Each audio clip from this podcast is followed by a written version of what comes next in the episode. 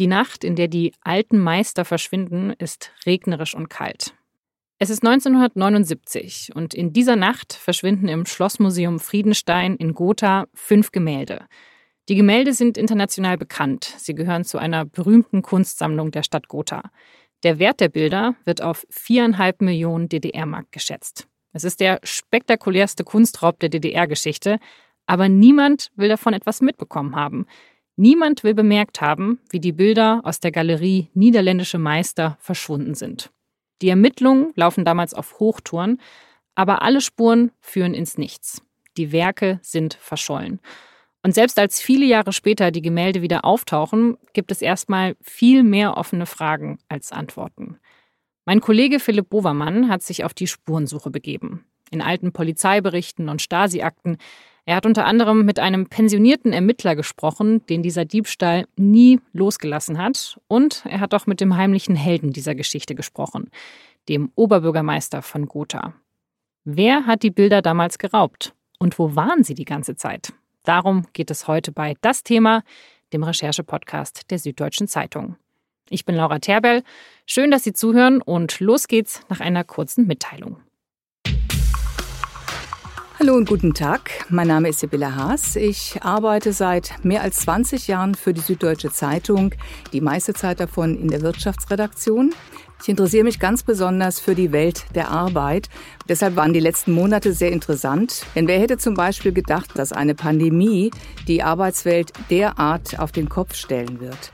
Und in unserer Serie Arbeiten nach Corona beschäftigen sich Autorinnen und Autoren mit der Frage, wie die Krise unsere Jobs verändern wird. Und wenn Sie unsere Arbeit unterstützen wollen, dann geht es am besten mit einem Abo der Süddeutschen Zeitung unter sz.de-probe.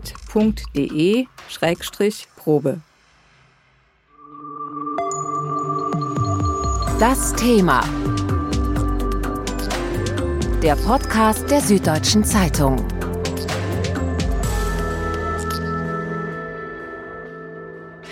Philipp, wir sind ja beide ungefähr gleich alt. Wir sind beide Anfang 30. Das heißt, dass wir 1979, also in dem Jahr, in dem dieser Kunstraub passiert ist, naja, das war schon deutlich vor unserer Zeit, kann man sagen.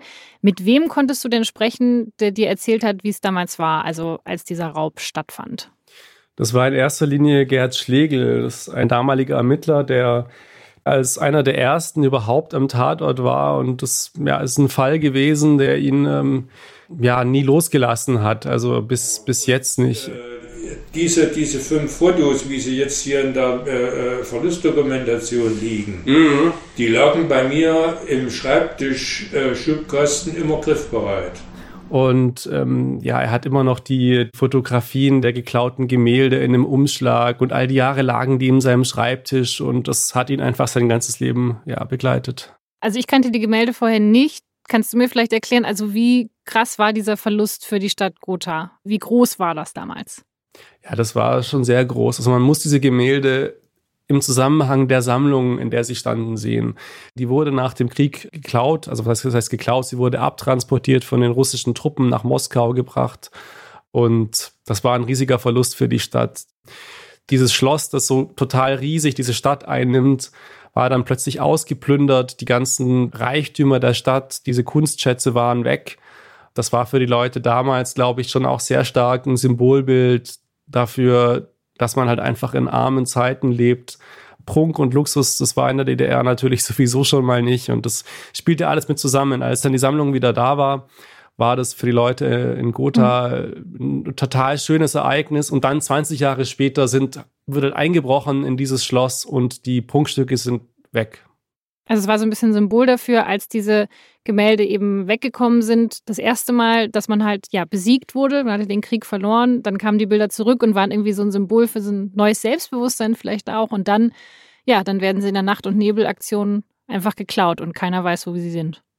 Absolut, so ist es. Ich meine, gerade der, der Schlegel, der Ermittler, mit dem ich gesprochen habe, der war damals, als die Bilder wiederkamen, war der ein junger Mann und, und also er hat es geschildert, dass es halt ein Ereignis war. Man hatte irgendwie so das Gefühl, jetzt endlich ist so die Nachkriegszeit rum, man hat es irgendwie geschafft. Dort wurden sehr, sehr viele äh, Dinge ausgestellt, die man im Godaer Land gefunden hatte, die weit in die Vergangenheit reichten.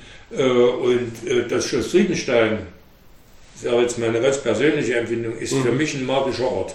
Und ähm, naja, und dann äh, währte das halt doch nicht so lang, wie man sich das gedacht hatte. Es war, es war, glaube ich, ein symbolisch größerer Schaden als der eigentliche Wert der Kunstwerke. Der ist mhm. ja sowieso echt schwer zu ermitteln oder auch gerade finanziell, ob man das so wirklich messen kann in Geldbeträgen, die man da geschätzt hat. Ähm, ich glaube, für das Selbstbewusstsein der Gotha war es ein schwerer Schlag. Okay, also das würde für mich ja bedeuten, die ganze Stadt hat ein riesiges Interesse daran, dass diese Bilder wieder auftauchen und alle tun alles Menschenmögliche, um herauszufinden, wo die Bilder sind, oder?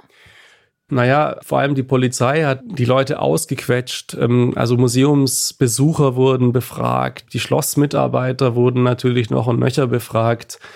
Aber es ist einfach nicht so richtig was bei rausgekommen, obwohl die Polizei wirklich mit einer unglaublichen Intensität diese Ermittlungen geführt hat. Zeitweise bis zu 100 Kriminalisten waren an diesem Fall beschäftigt. Völlig irre, wenn man sich das so vorstellt. Das war eine der größten Fahndungen der DDR. Ähm, trotzdem ohne Erfolg. Es gab unzählige Hinweise, aber keine Spur hat zu den Bildern geführt. Und irgendwann hat sich dann auch die Stasi eingeschaltet und äh, den Operativvorgang Alte Meister eröffnet, um äh, nochmal mit anderen Methoden nachzuforschen, wo die Bilder denn geblieben sein könnten.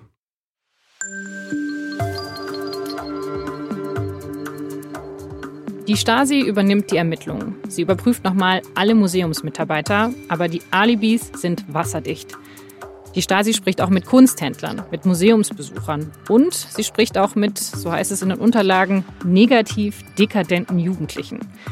Und die Stasi ermittelt auch intensiv gegen eine Gruppe, die bereits dreimal erfolglos versucht hat, ins Schloss einzubrechen. Aber ohne Erfolg. Auch im Westen wird ermittelt. Die Stasi schickt den Museumsdirektor auf geheime Mission nach Bayern. Denn es gibt nämlich Gerüchte, dass die Gemälde über ein Londoner Auktionshaus hier in Bayern gelandet sein könnten. Aber auch diese Spur führt damals ins Leere. Und in Gotha wuchern währenddessen die Gerüchte. Es entsteht so richtig ein Klima des Misstrauens. Und es entsteht auch ein sehr ungeheuerlicher Verdacht. Hat die Stasi vielleicht am Ende selbst etwas mit dem Fall zu tun? Es gibt vor allem eine Spur, die den Ermittler Schlegel misstrauisch werden lässt. Der griffigste Hinweis ist, dass das Fenster, das aufgebrochen wurde und äh, über das eben dieser Einstieg passiert ist, das war beschädigt an einer Stelle, die total widersinnig ist. Das war an der anderen Seite des Fensters, also dem Griff des Fensters gegenüberliegend. Das ist total schräg. Warum schlägt man das Fenster an der Seite aus und um dann ganz herumlangen zu müssen, um an den Griff zu kommen? Es ist nicht mehr klar, ob man das überhaupt von außen so machen konnte. Es gab daher natürlich die Vermutung, dass dieser ganze angebliche Einbruch inszeniert war und die Stasi das gemacht hat, um die Bilder zu verkaufen. Und das ist eine Praxis, die, die gab es damals. Okay, also man dachte, dass die Stasi die Bilder selber geklaut hat. Das war die Vermutung, die es damals gab.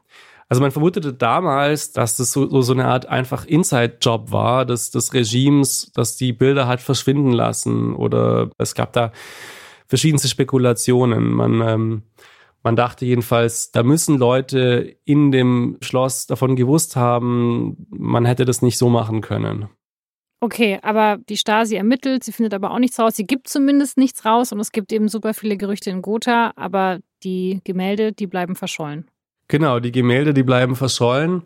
Die Stasi ähm, macht dann auch irgendwann mal den Deckel auf die Akte, und zwar 85. Also so lange hat die dann noch versucht, irgendwie diese Bilder zu finden, ohne Erfolg. Erst zur Wendezeit kamen dann endlich neue Details oder neue Spuren haben sich aufgetan, als dann so allmählich die geheimen Staatsstrukturen, die es in der DDR mhm. ja tatsächlich gab, als die dann so allmählich ans Licht kamen.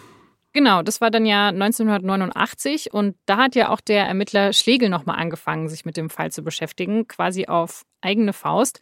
Und dabei ist er ja auf einen sehr spannenden Namen gestoßen, nämlich auf Alexander Schalk-Golodkowski. Erklär doch mal, wer das war. Der war, ja, man kann sagen, der oberste Devisenbeschaffer der DDR, gern auch mal mit äh, Methoden, äh, die man von außen eigentlich als illegal bezeichnen müsste. Also im DDR-Rechtssystem war das natürlich irgendwo rechtens, aber da wurden Leute enteignet, da lief einiges äußerst krumm, muss man sagen, und natürlich auch verdeckt. Auch im Bereich Kunst wurde da sehr munter das, ja, eben die kulturellen Güter des Landes verscherbelt. Alles von einem schön geschnitzten Stuhl bis eben zu wirklich Kunstwerken, die auch was wert sind dass halt einfach die Stasi dann in, in, in, Museen oder in Klöster oder so gegangen ist und gesagt hat, so, jetzt rückt mal bitte die, die Sachen raus und wir hängen euch dann da eine Kopie an die Wand oder meistens ist, soweit ich es verstanden habe, irgendwas aus den Depots genommen worden. Also die DDR hat quasi ihr eigenes Tafelsilber verscherbelt und dann eben im Ausland verkauft, um damit den Staat zu sanieren oder halt zumindest den bisschen zu sanieren. Ganz genau. Ähm, also ich meine, der DDR ging es ja äußerst äh, schlecht in den letzten Jahren. Sie brauchte dringend Devisen und da war Kunst ähm, sowieso gut zu verkaufen sozusagen, weil man ja sowieso auch aus der Staatsideologie, also irgendwelches aristokratisches äh, Elfenbeinzeugs und sowas, damit wollte man ja sowieso nichts zu tun haben und die Besitzer von sowas sind ja wahrscheinlich sowieso keine ordentlichen Sozialisten. So ein bisschen wohl der Gedanke. Hm. Okay, also das war dann auch die Theorie, die die Schlegel hatte, dass das eben auch in Gotha passiert ist. Aber findet er denn 89 dafür Belege? Nee, eben nicht. Also er hatte sich das tatsächlich so ein bisschen zur, zur persönlichen Angelegenheit äh, gemacht.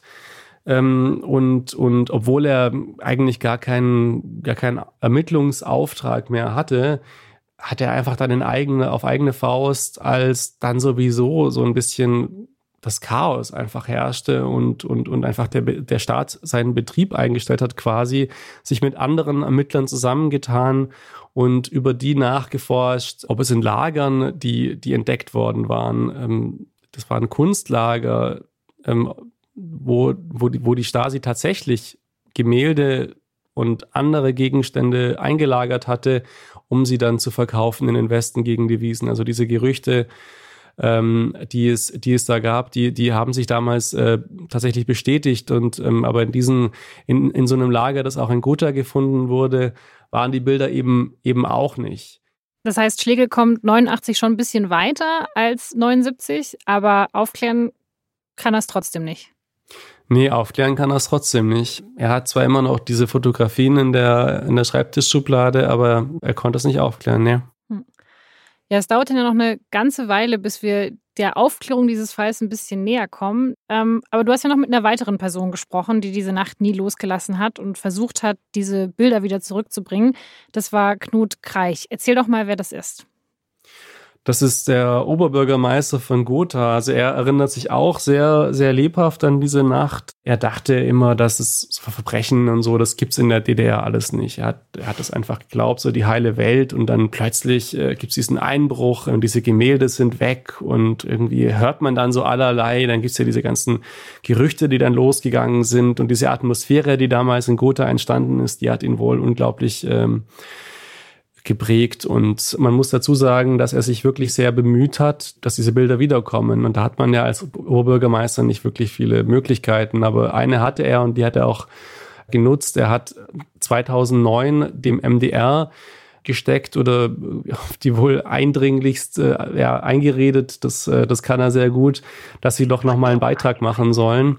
Da habe ich eine große Presseaktion gestartet, habe den MDR dazu bringen können, einen Filmbericht zu machen. Und der ist im MDR und in Arte gelaufen. Der war sehr gut gemacht, hat nochmal alle Thesen aufgehoben. Denn das war das Jahr, in dem das Recht der Eigentümer auf Herausgabe der Werke erlischt. Das heißt, der rechtmäßige Eigentümer bleibt zwar Eigentümer, er kann aber von denjenigen, die im Besitz der Gegenstände sind, nicht mehr fordern, sie rauszugeben. Das kann, also genau, er kann das einfach nicht mehr hm. machen.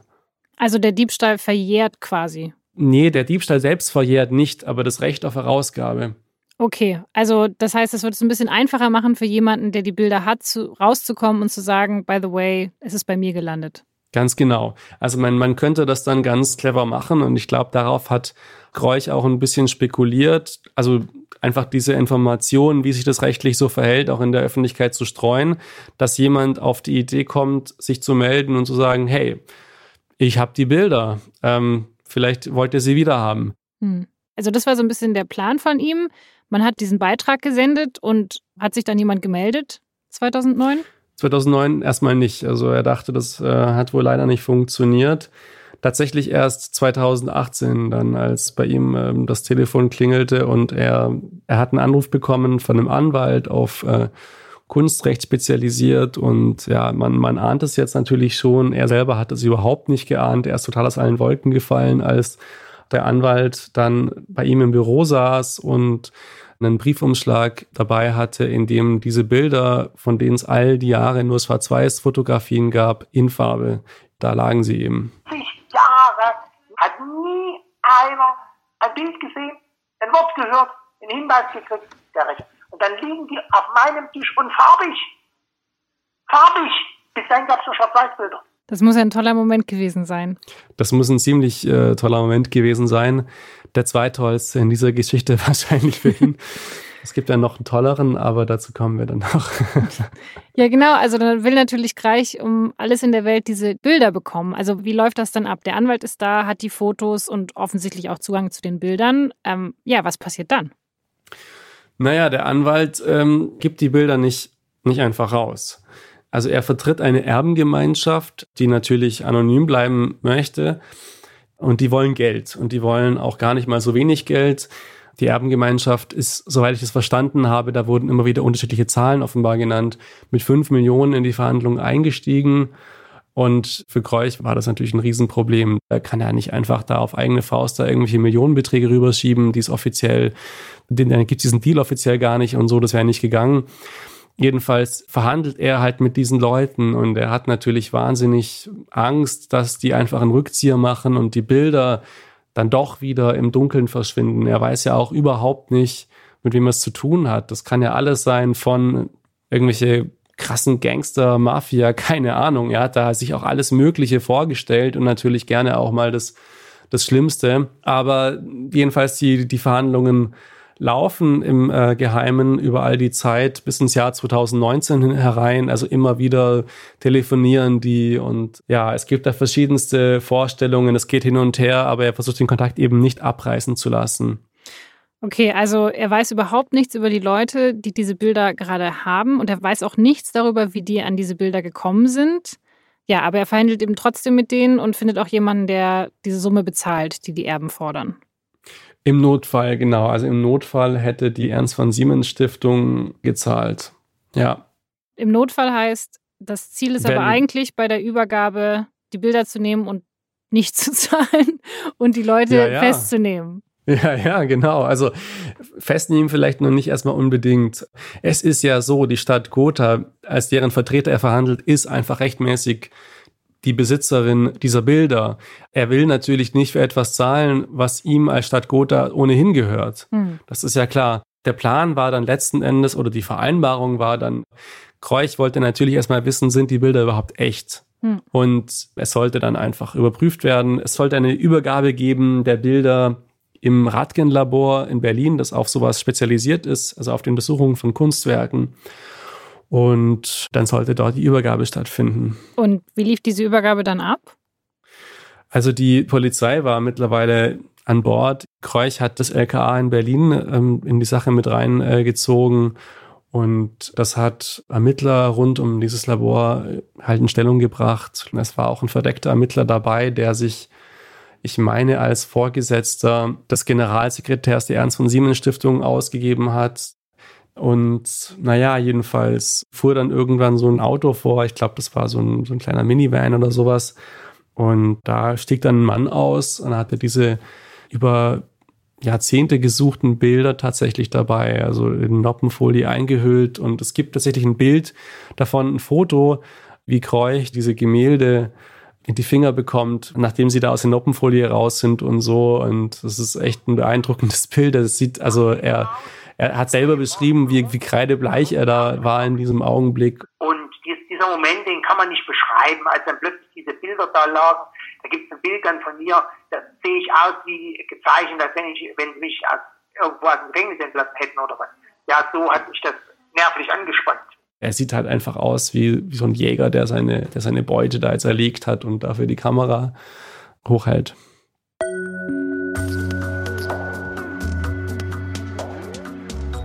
Jetzt, Ende September 2019, sind die Bilder zumindest mal in Berlin, im Radgen Forschungslabor und hier werden sie jetzt auch untersucht. Auf einem der Gemälde werden zum Beispiel unter UV-Licht dunkle Flecken sichtbar und ein ganz feiner Riss in der Mitte des Bildes. Und das ist ein Hinweis darauf, dass das Bild schon mal retuschiert wurde. Und solche Spuren, die finden sich eben auf echten alten Bildern. Und außerdem werden von den alten Meistern Röntgenbilder gemacht. Und auf diesen Röntgenbildern sieht man dann die Holzstruktur, die unter dem Öl liegt. Und eine Aufnahme stimmt exakt mit der Struktur überein, die 1966 von einem der Bilder gemacht wurde. Und das ist dann der Beweis. Die Gemälde sind echt, die alten Meister sind wieder da. Und auch woher sie kommen, findet man jetzt ziemlich schnell raus. Das geht nämlich über das Autokennzeichen des Mannes, der die Bilder zurückgebracht hat. Dafür hat er nämlich seinen eigenen Wagen benutzt. Es ist ein Arzt aus Ostfriesland und jetzt haben die Ermittler leichtes Spiel.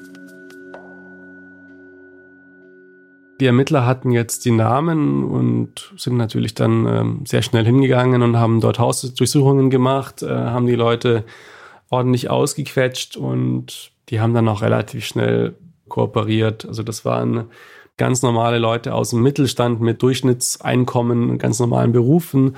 Die haben dann wohl schon sehr, sehr bald erzählt, was sie wussten. Das war nicht alles, aber ein bisschen was konnten sie auf jeden Fall schon liefern. Und zwar vor allem war das der Name des Mannes, von dem die Eltern offensichtlich die Bilder bekommen haben. Okay, also wie, wie kamen diese millionenschweren Bilder in diesen Mittelstandshaushalt? Es war so, der Vater dieser Familie, der hatte einen Freund, mit dem ist er zusammen ähm, im amerikanischen Sektor nach dem Krieg Krankenwagen gefahren und der blieb ein Freund der Familie und ist dann nach Australien ausgewandert. Dieser Freund heißt Hans und dieser Hans, dieser Name wurde auch immer wieder schon genannt, als mit dem Kreuch verhandelt wurde. Und das passte aber alles irgendwie nicht zusammen. Das klang auch voll seltsam, irgendein Hans aus Australien. Das klang nach voll einer, einfach nach einer Räuberpistole. Aber diesen Hans aus Australien, den gibt es offenbar wirklich. Und der hat einen kleinen Bruder namens Rudi. Und Rudi war in der DDR. Der war da aber ein Querulant. Das hat sich, also die, die Ermittler haben sich dann, nachdem sie den Namen ähm, hatten, die Stasi-Akte von dem Mann besorgt und haben da einfach mal geguckt. Das ist offensichtlich eine sehr, sehr dicke Akte. Der hat einiges gemacht, was gegen jegliche Gesetze auch in einem nicht totalitären Staat verstoßen hätte. Ähm, also er hat Einbrüche gemacht, Betrugssachen, alles Mögliche. Und das hatte schon so eine leichte politische Komponente offenbar. Und das ist, finde ich, auch sehr interessant. Also er hat sich selbst offenbar als so eine Art Robin Hood der DDR gesehen. Er ist erstmal in ein Kaufhaus eingebrochen und hat dann die Sachen auf die Straße gestellt, wurde dort auf, auf frischer Tat ertappt, hat dann gesagt, ja, ich habe das gemacht, weil ich wollte das Zeug den Bürgern geben. Jeder sollte sich bedienen können, um, um also quasi als Protestnote gegen die schlechte Versorgung der DDR. Und dieser Rudi wurde 1986 freigekauft, kam dann rüber, kam in den Westen, hatte aber nur die Adresse von seinem Bruder Hans. Da gibt's diese Familie, die sind befreundet, das sind gute Leute, melde dich bei denen. Und auf einmal stand da dieser, dieser Rudi und sagte so, hey Mensch, ich bin frei und ich bin der Rudi, der Bruder von, von Hans und man, man hat dem dann geholfen, so ein bisschen Starthilfe für die neue Existenz im Westen.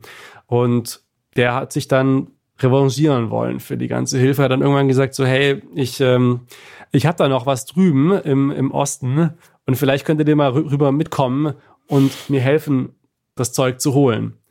Er hat gesagt, es seien Gemälde, die er gefunden hat auf einem Dachboden bei einer alten Frau, die ihren Haushalt aufgelöst hat. Okay, aber woher wollen wir wissen, ob das auch wirklich stimmt, diese Geschichte? Also, dass die gemeinsam diese Bilder geholt haben? Weil es in der Stasi-Akte von diesem Rudi eine Fotostrecke gibt. Der ist, nachdem er freigekauft war, nochmal in der DDR gewesen und wurde da Tatsache sogar von der Stasi fotografiert, an der Raststätte einer Transitstrecke. Man sieht auf dem Foto ihn, seine Familie, also seine, seine Frau, sein, sein Sohn und aber auch die Kinder aus erster Ehe, die mit einem anderen Auto dort sind. Und man sieht außerdem zwar nicht die Eltern dieser Erbengemeinschaft, aber man sieht deren Auto. Man konnte das hm. über das Kennzeichen ermitteln. Und die Ermittler haben auch die Fotoalben dieser Familie konfisziert, sich alles angeguckt. Man kann darauf einfach diese, diese Gemälde tatsächlich sehen im Hintergrund, während da Kaffee und Kuchen gegessen wird bei Verwandtschaftsbesuchen und so weiter.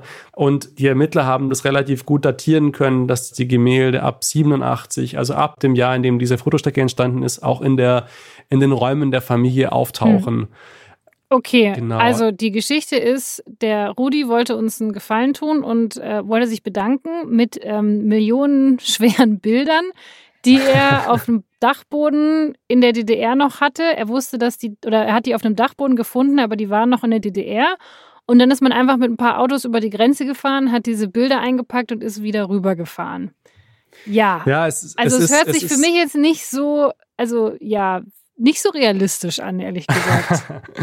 ja, es ist, äh, also vieles daran ist äh, tatsächlich recht schwer zu glauben. Vor allem, man fragt sich ja, wie kann denn das sein, dass ein Ehepaar offenbar total bieder und bürgerlich, also ich habe eines der Geschwister habe ich getroffen, die hat immer wieder betont, auch, und, und das drückt sich auch wirklich so aus, wir sind so eine ganz, ganz normale Familie, 0815 hat sie gesagt.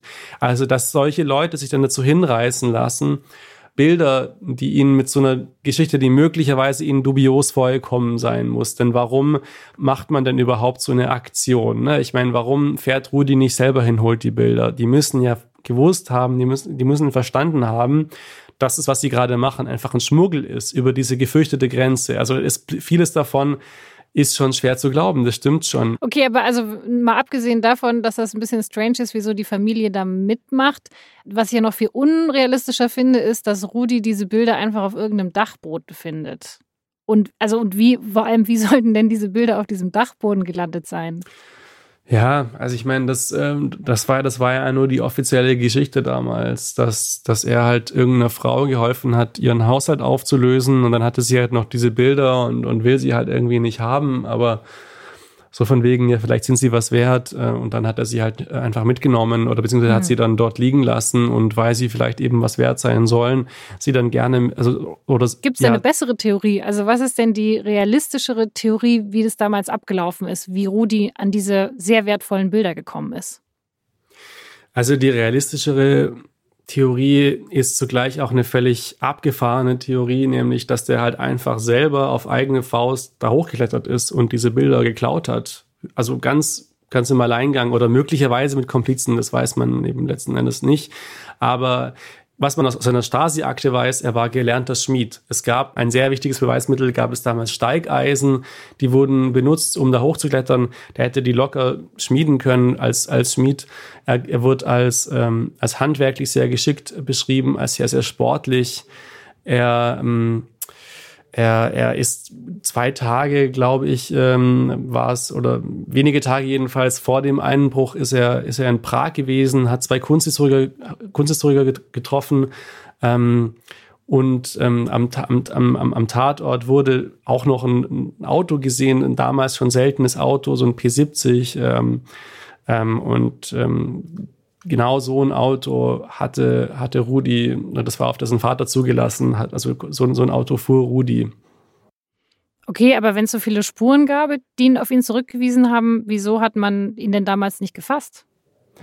Ja, weil ich glaube, ich, ich glaube, man, man ist einfach nicht davon ausgegangen, dass also man, man, man hatte einfach eine ganz andere Leute auf dem Schirm. Man, man, man dachte da irgendwie an so, an so eine viel größere, professionellere Operation oder man, man hatte speziell, hatte man eine Gruppe im, im Blick, die, ähm, die schon dreimal versucht hat, diese Bilder zu klauen und dreimal ist es ihnen nicht gelungen. Beim dritten Mal wurden sie geschnappt und kurz nachdem sie dann zum 30. Jahrestag der DDR freigelassen wurden, bei so einer Generalamnestie, wurden dann auch die Bilder geklaut. Und man dachte, und das ist ja auch irgendwie naheliegend, die haben das halt dann eben doch noch geschafft beim vierten Mal. Und dass das einfach da so aus dem Nichts irgend so ein Schmied da ankommt und da die Wand hochklettert und da die Bilder einfach von der Wand reißt, ich glaube, darauf sind die einfach nicht gekommen. So, hm. das hat ihnen ja nichts mit der Tat in Verbindung gebracht. Hm. Außer dass er ein schwieriger Quer Querulant war und sich eben nicht so wirklich angepasst hat an die Gegebenheiten in der DDR. Mhm, aber da gab es ja andere auch genug. Also ich meine, die, die Stasi waren, waren ein riesiger Apparat, aber man hat ja über so, so, so viele Leute, so viele Akten und da kann es einfach sein, dass auch so ein Bericht untergeht wie der, der ein Jahr nach dem Einbruch gemacht wurde, nämlich jemand hat gesagt, dieser Rudi hätte ihm Bilder angeboten, alte Bilder. Dieser Zeuge hat die als Rubens Gemälde beschrieben. Und wenn man die Beschreibung mal durchliest, dann merkt man einfach, ah ja, das ist der alte Mann, der in Gotha geklaut wurde. Aber hm. man hat das einfach nicht, äh, man hat einfach die Rücke nicht geschlagen. Hm. Also die DDR hat teilweise ihre Bürger so stark überwacht, dass sie einfach das, was direkt vor ihren Augen war, nicht gesehen hat. Ja, der Heuhaufen war einfach zu groß. Ja. Nee, ich meine, also der beste Beweis wäre ja, wenn Rudi, also wenn man mit Rudi sprechen würde und er es zugeben würde. Aber kann man das noch? Nee, das, äh, da ist man ein paar Jahre zu spät dran. Der ist 2016 gestorben. Hm, Mist. Hm. ja, ich meine, es gab noch eine Frau, mit der, also Rudis äh, zweite Ehefrau, mit der die Ermittler gesprochen haben, die, die meinte auch so, ihr Mann war ein Mensch mit mehreren Gesichtern, aber sie hat, ähm, also es gab wohl keine Hinweise, also von ihr zumindest, dass er irgendwie Geld gehabt hätte oder so. Es ist, ist überhaupt auch nicht klar geworden, ob überhaupt Geld für diese Bilder geflossen ist. Und vieles daran bleibt schon noch irgendwie dunkel und schwer begreiflich, das muss man hm. schon sagen. Okay, aber die Theorie ist, dass Rudi diese Bilder geklaut hat, aber offensichtlich da gar keine so eine starke finanzielle Motivation vorlag, sonst hätte er die ja irgendwann, also hätte er die ja wesentlich gewinnbringender vertickt, sondern ja, er hat es einfach den Leuten gegeben, die ihm geholfen haben, als er in den Westen gegangen ist und hatte auch nie wieder ein Interesse daran, das irgendwann mal zu Geld zu machen. Eigentlich ist es ja eine sehr nette Geschichte, wenn man so darüber nachdenkt. naja, das ist, ähm, das könnte man vielleicht so da irgendwie rausdeuten. Also, das wäre natürlich so die, die günstigste Deutung für den Rudi. Ähm, aber man kann natürlich auch eher in die Richtung denken. Ich meine, er hat ja versucht, diese Bilder zu verkaufen. Es gab ja diesen Hinweis des Zeugen. Er hat ja die Kunsthistoriker auch wahrscheinlich getroffen, um den Wert zu ermitteln oder sowas es vielleicht aber einfach nicht geschafft hat oder es war ihm irgendwie zu heiß, dass er gedacht hat, okay, diese Bilder sind so dermaßen heiß, wenn ich da mich jetzt zu weit aus dem Fenster lehne, dann ähm, verhaften die mich halt einfach und dann habe ich gar nichts mehr davon. Und er vielleicht erstmal Gras über die Sache wachsen lassen wollte oder so. Dieses Robin Hood-Ding, was er da, wie er sich selbst darstellen wollte, ich ich glaube, daran kann man schon Zweifel haben. Also es gab auch noch so, es gab so andere Hinweise in der Akte wohl, dass als mal ein Bürgermeister aus dem Westen in der DDR festgesetzt wurde, aus irgendwelchen Gründen, dass, dass er dann der Frau des Bürgermeisters schrieb, so für 100.000 hole ich den raus und so. Und also es wirkt wie ein, wie ein sehr, sehr windiger ähm, und irgendwie wie, wie, wie, wie ein schwer berechenbarer, impulsiver Mensch. Okay, also ich fasse mal zusammen. Ein Robin Hood ist er wahrscheinlich nicht, auch wenn er sich vielleicht gerne so gesehen hat. Aber zumindest sind die Bilder wieder da. Sie sind echt und wieder in Gotha im Museum.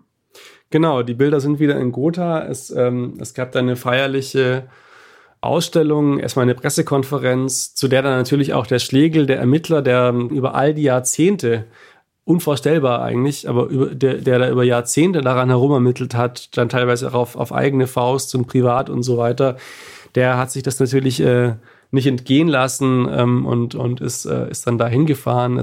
Ja, es war natürlich eine ganz, ganz feierliche Zeremonie, dass diese Rückkehr der, der alten Meister, ne, die vor allem die, die älteren Leute waren da völlig wohl aus dem, aus dem Häuschen, weil, weil sie, also ich meine, nicht nur die Älteren, aber die vor allem, weil, weil sie es ja was Sie ja mitbekommen haben, einer ganz besonders natürlich an vorderster Front, Schlegel, der, der wohnte da schon gar nicht mehr in Gotha, sondern in Berlin, hat sich aber extra, ähm, obwohl es dann schon Farbfotografien auch der Bilder gab, nachdem die wieder da waren, nicht angeguckt, nicht in Farbe angeschaut. Er wollte sie in echt, im Original in Farbe das erste Mal wieder sehen. Also er hat diese Bilder auch, ähm, das hat er mir beschrieben, sehr sehr geliebt. Er, er, er mochte vor allem dieses Bild von Van Dyck, diesen Mann mit der Sonnenblume zum Beispiel und, und die Farben auf diesem Bild. Das hat ihn wohl als, als, als Kind hat ihm total gut gefallen und ähm, ja, jedenfalls ist er dann dahin gefahren und hat dann so beschrieben, wie er so als äh, wie ein kleiner Junge bei der Bescherung dann da so saß. Also ich habe mich da so gefühlt äh, wie äh, vor Weihnachten äh, noch als als äh, Bub, äh, bevor man dann in das Zimmer darf, in dem die Geschenke stehen. Während Ramelow noch gesprochen hat, natürlich war der auch da und irgendwie Kreuch, der große Held von Gotha, der die Bilder wieder äh, gekriegt hat und eben ja doch so noch ein paar andere Menschen, die was zu den Bildern und über deren ähm, Restaurationszustand gesagt haben und so weiter. Und äh, der hat nur, also Schlegel hat nur gewartet, wann darf er endlich diese Bilder sehen. Dann wurden sie hochgelassen, dann wurden sie in diesen zweiten Stock da hochgelassen und dann äh, dann hat sich für ihn halt endlich halt zumindest dieser lange Fall doch noch aufgeklärt. Und es hat halt geklappt, irgendwann letzten Endes eben doch, dass die Bilder wieder dahin zurückkommen, wo sie hingehören. Ich war überwältigt von diesem Moment. Sorry, einfach so. Mir hat fast die Beine weggezogen. Also doch irgendwie ein Happy End, wenn auch ein bisschen verspätet. Ja, der einzige, der jetzt, für den es kein Happy End ist, ist der Bruder, also eines der Geschwister aus dieser Erbengemeinschaft, gegen den jetzt noch ein, äh, ein Verfahren wegen Erpressung läuft, wegen des Verdachts der Erpressung, weil der die, die Verhandlungen mit Gotha initiiert hat über diesen Anwalt und ja, sie nicht einfach halt herausgegeben hat. Der muss jetzt noch schwitzen. Aber ja, mal sehen, was, was dabei rauskommt. Und ist halt, haben sie sich halt letzten Endes vielleicht auch ein bisschen die Finger daran verbrannt irgendwie. Aber glaubst du, dass noch irgendwas rauskommen wird? Oder sagst du, okay, ein Puzzleteil, das fehlt noch, aber das könnte noch aufgeklärt werden die nächsten Jahre?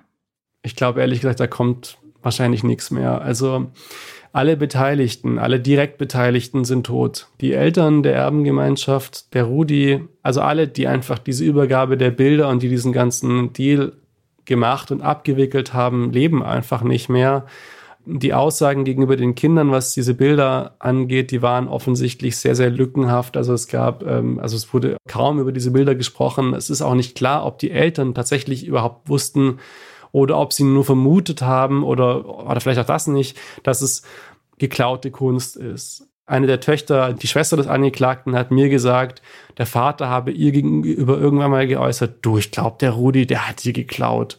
Aber ob er es vielleicht nicht doch gewusst hat, man weiß es einfach nicht. Und wir werden es auch wahrscheinlich nicht mehr erfahren. Ähm, eine Sache, die mich noch interessieren würde, wenn diese Erbengemeinschaft die ganze Zeit sagt, sie hatten da eh überhaupt keinen Plan, was das für Bilder waren, wie sind die denn überhaupt darauf gekommen, dass sie, naja, dass sie diese Bilder vielleicht jetzt ganz lukrativ an Gotha verkaufen können? Tja, es gab ja diese Doku, die Kreuch angeleiert hatte, die 2009 im MDR lief. Und die enthielt ja gezielt Informationen, die die Leute so ein bisschen so anfüttern soll und denen erklärt, hier, die, die Bilder sind total viel wert und irgendwie ihr seid rechtlich da jetzt auch auf der sicheren Seite und all sowas wird da in dieser Doku gesagt. Und es gibt Hinweise wohl, also mehrere Geschwister hätten den Ermittlern gesagt, dass die Eltern angerufen hätten 2009, also kurz vor ihrem Tod dann schon.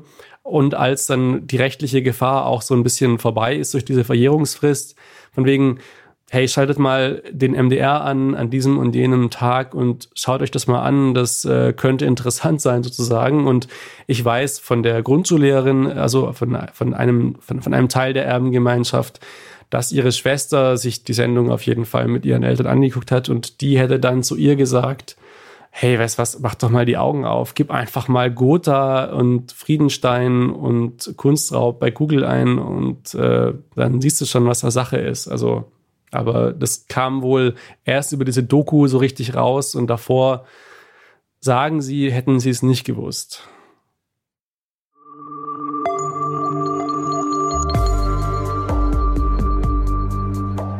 Das war Philipp Bovermann mit seiner Recherche über den Kunstraub von Gotha. Was wir in diesem Podcast natürlich nicht machen konnten, ist Ihnen die Bilder, um die es jetzt die ganze Zeit ging, zu zeigen. Wenn Sie die alten Meister jetzt gerne mal sehen würden, und zwar in Farbe, dann empfehle ich Ihnen einen Besuch in Gotha oder die Recherche von Philipp digital zu lesen. Den Link finden Sie in den Shownotes zu dieser Folge und auf sz.de-das-thema. Sie hörten das Thema, den Recherche-Podcast der Süddeutschen Zeitung produziert von Vincent Vitus Leitgeb und von mir, Laura Terberl. Außerdem an dieser Folge mitgewirkt haben Anja Koslowska, Karlo Sarski und Julia Ongert. Ich sage herzlichen Dank fürs Zuhören und bis zum nächsten Mal.